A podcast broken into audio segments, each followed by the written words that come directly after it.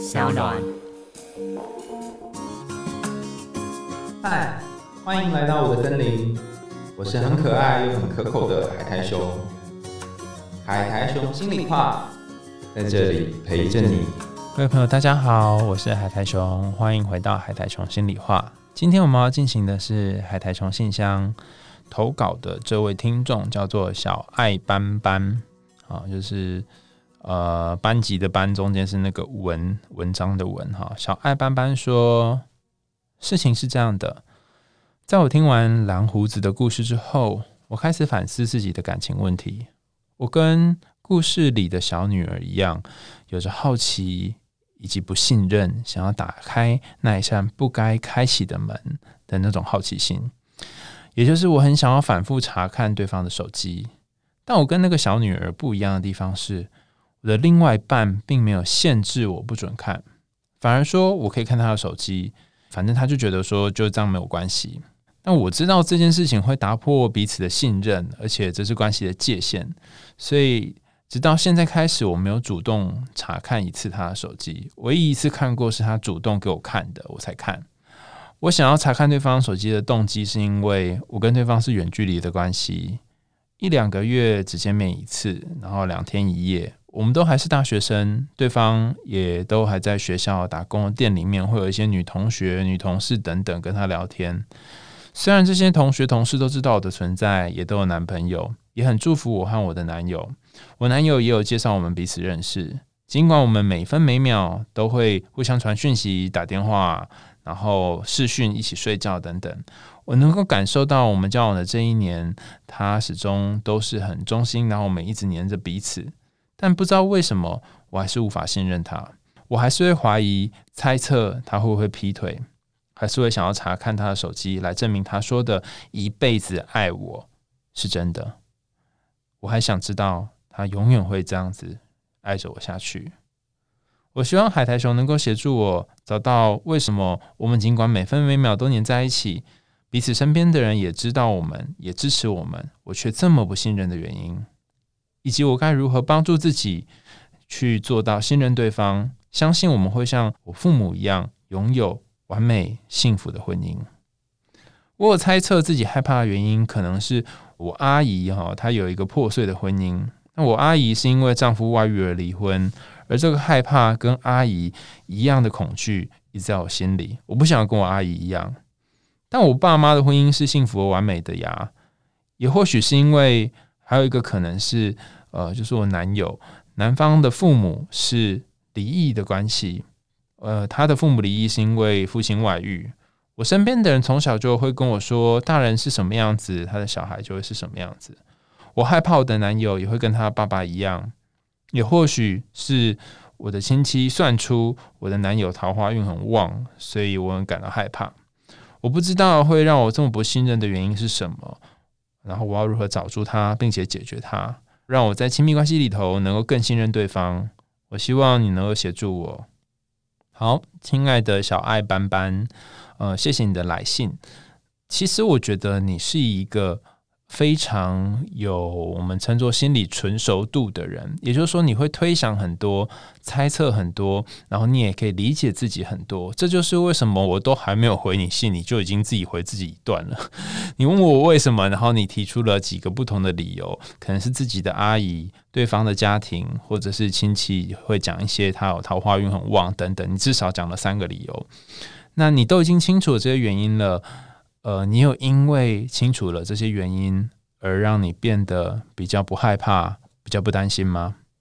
还是就算你知道这些，你依然每一天都会活在好想要信任他，但又无法信任他；好想要相信他，但是又无法相信他的这个痛苦当中呢？那如果你是我后面说的这种情况的话，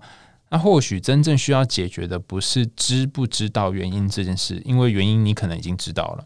而是。既然已经是这个样子，那该怎么办呢？我讲一下什么叫做“既然已经是这个样子”哈。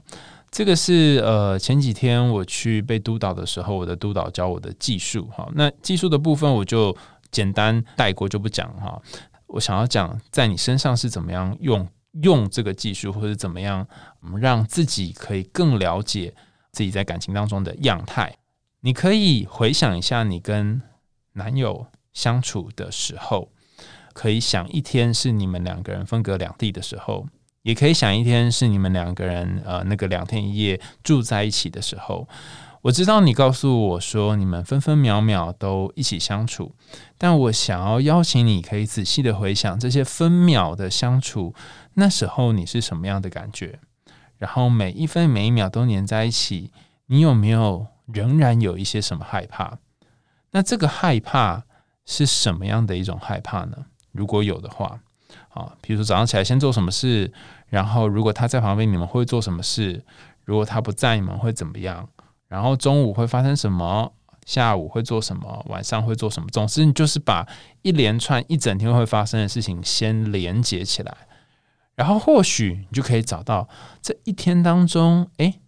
你最感到不安、最感到不信任、最感到担心的时刻是什么时候？有的人可能是在那个对方去洗澡的时候，或者是没看见对方的时候。那当你找到这一个最不安的时候，重点不是我们去挖出你到底是发生什么事哈，而是找到这一个每一天你们相处会有最不安的时候，你可以跟他讨论说，当你这不安出现，你会希望他怎么对待你？你会希望自己怎么照顾自己？比方说，有的人会跟他伴侣讨论，如果我产生这种不舒服的感觉，请你可以先不用理我，然后。呃，你可以传一个贴图，或者传一句说“宝贝，我爱你”，不要想太多，像这样子，然后我就会自己安抚自己了。那你也可以想一下，当遇见这个一天当中有可能有一些不安、怀疑跟不信任的时候，你会希望他怎么样做，会让你觉得好过一点点，只要好过一点点就好了哈。那我为什么说好过一点点呢？哈，我们来想一个最糟糕的情境，假设你终其一生就是这么样一个。很容易担心别人，很容易担心自己，很容易在意这段关系到底能不能持续，很容易怀疑对方会不会劈腿、外遇的一个人。如果你最惨、最惨，这辈子都会这样的话，你有没有办法跟这样的自己相处？就是你有没有办法带着这样的自己，然后活接下来的人生？在你每一次害怕对方会劈腿，而且呃，似乎是一个。原罪嘛，因为他的父亲就是外遇离婚，他不太可能变成一个父亲没有外遇离婚的男生。如果你可以有办法在这样子的情境底下，还能够接受哦，虽然有一些紧张，虽然有些担心，但透过一些方式，我还是可以用这样的身份继续在关系里面生活下去。那我觉得这样很好。但倘若你真的是没办法，你觉得你只要每次看到他，你就想起他那个外遇的父亲，看到他就想起阿姨的婚姻是多么的不幸福，那么或许你可能要去找一个真的能够让你不会有其他猜疑的人选。那同样的情况是，你也可以去思考，会不会在你这么。呃，不安的过程当中，你讲的一些话，然后对方虽然看似在安抚你，看似在陪伴你，看似在跟你说没关系，宝贝，我在旁边，但有没有显现出不耐烦呢？有没有显现出他好像觉得哦又来了呢？那他当他有这些反应的时候，你是不是更觉得自己不值得，更觉得自己不够好，更觉得有一天对方会走掉呢？那仔细去把这些反应切细。那或许你就会去找到说是什么让你这么在意这段关系会不会继续持续下去？那当然，如果你要推到原生家庭，推到呃早期经验，其实也是可以谈的啦哈。但是不一定是这样，因为我不认识你哈，有可能有一些情况是。在你的信件当中写了两次父母的婚姻非常幸福。那我并不是不相信你的父母婚姻幸福，而是好多好多告诉我说，我爸妈相处也没什么问题啊，我家一直都很幸福啊的当事人，他们谈到后来都会说啊，其实我后来发现我爸妈怎样怎样怎样怎样。所以其实或许他们并没有你想象的那么幸福。呃，里面有一些东西是你没问，但是呃，他们也没讲的。这是一种可能，还有一种可能是对他们真的很幸福，但是就是因为他们太幸福了，你好害怕，好害怕自己呢会辜负他们的期望，好害怕，好怕怕自己会变得不幸福，好担心自己有一天会变得像自己的阿姨一样，然后无法像自己的爸妈一样，所以这个巨大的恐惧就像是一个警铃、警报系统，时时提醒着你，一定要像爸妈，一定要超越爸妈，一定不可以像阿姨哈，一定不可以像我男友的爸爸。好累哦，他每天每天都在想着这个警铃。好，所以有一种可能是这三对哈，你爸妈，然后阿姨跟过去的遗葬，还有你男友的父母哈，这三对之间的关系，可能某种程度上面去影响了你对于。感情或者是婚姻的想法。最后一个，我觉得很值得去思考的一件事情是：姑且不论你是怎么样去面对这些不安的，就是当你很想查手机的时候，你是怎么做这件事？我们先来想一件事：你有没有办法驾驭你自己的焦虑？这里的驾驭，就像是我们上次谈到的小魔女琪琪。的那个驾驭他的魔法，一个被驾驭好的不安跟焦虑，它可以当成很棒的警示器，就像电梯的大楼要装那个火灾警报器一样。如果没有装，到时候发生事情就惨了。所以，一个好的警铃是很重要的。你千万千万不要遗弃你原本就拥有的魔法，或者是我们可以反过来用这个《魔女宅急便》里面的隐喻来想想看哈。倘若有一天，你这个好担心对方的感觉，你这个好害怕对方会劈腿的感觉突然消失不见了，你完全不会怀疑他，你完全不会担心他，你非常的信任他，你觉得这样好吗？你真的想要拥有这样的人生吗？还是你觉得原本你那个有一点担心，或是有很多担心的自己，反而会好一点呢？你想要接受这种完全的相信，但是有一天可能会被背叛的情形吗？就是有一天突然被背叛，然后你从来都没想过，还是你想要接受的是经常想着会不会背叛，但是时时防范的一种做法呢？就是你可以去想你要怎样的人生，就像你可以去想，如果你是琪琪的话，你会想要找回你的魔法吗？如果说这个焦虑、不安、担心、害怕是你的魔法，是你独特的力量。是你的一种敏感，你有没有办法用你的敏感去做更多敏感可以帮助你的事，而不是用你的敏感去阻碍两个人之间的关系？其实我觉得在感情当中，多多少少会有一些在意或是担心对方会不会只爱自己一个人。但是这个问题背后真正想问的问题是：会不会我是一个不值得被永远爱着的人？那当你不相信自己是这样的人，当你不相信对方会永远爱着你，那不论你问千百个问题，不论你二十四小时有几秒钟跟对方黏在一起，你大概都很难很难去相信自己会永远被对方放在手心里面爱着，因为连你自己都不相信，因为连你都自己都不愿意确认自己拥有某一种魔法。甚至你不荣耀这个魔法，我们专业术语叫做 honor 哈，你不以自己这个焦虑、担心当做一种引以为傲的东西，你甚至想要把它排除掉，你想要把那个很黑暗的、很不好的、焦躁不安的自己给丢掉，连你自己都这样做的时候，你可以想象，当你心中的那个小小的小黑猫，他会怎么想呢？他会觉得天哪，我的主人都不要我了。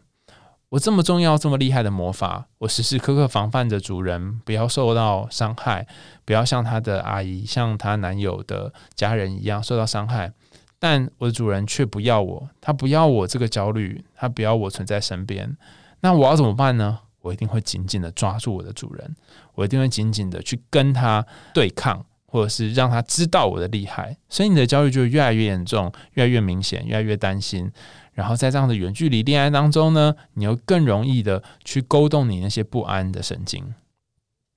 所以第一件事情你要练习的是找回和黑猫，就是那只吉吉，也就是内在焦虑对话的能力，或者是说你有一天可以不需要吉吉，你可以和自己对话的能力。初阶的做法是，你可以尝试看看，当你焦虑、紧张、害怕、担心的时候，你有没有可能跟自己那个焦虑、紧张、害怕、担心的情绪说说话，跟他说，你可以想象一个他的形象，他可能是一只黑色的怪兽，或者是全身充满刺跟毛的喷火龙之类的，都可以哈。你可以想象一个形象，问他说你现在需要什么，然后他可能就会告诉你。他要的东西，或他可能会生气，或他会做出任何的事情。那你不需要解决他的问题，你需要做的事情就是用你现在的这个人生的形象陪在他身边，陪他度过那些他觉得很脾气暴躁的时刻。其实，这个你内在的焦虑不安的这只喷火龙，或是这只黑黑妈妈的物品，它需要的东西很简单，就是有人在他身边不要走，有人在我身边不要走。这种感觉，我相信你应该很熟悉。那这个在我身边不要走的感觉，你可以从自己在自己身边不要走开始先练习起。最后，我想要说的是，有些时候我们会觉得好奇怪哦，我的家人感情都很顺利，为何我会这么的不安呢？原因并不在于你的父母相处的好不好，或你的呃上一代之间相处好不好，而在于你跟他们之间相处的好不好。所谓的依附关系，指的并不只是父母两个人之间的感情依附关系，指的更是你跟你的父亲，或是你跟你的母亲之间的依附相处关系。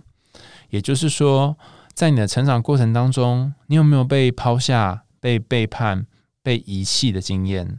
这个经验可能是来自于你的一个很重要的长辈，你的父亲、你的母亲。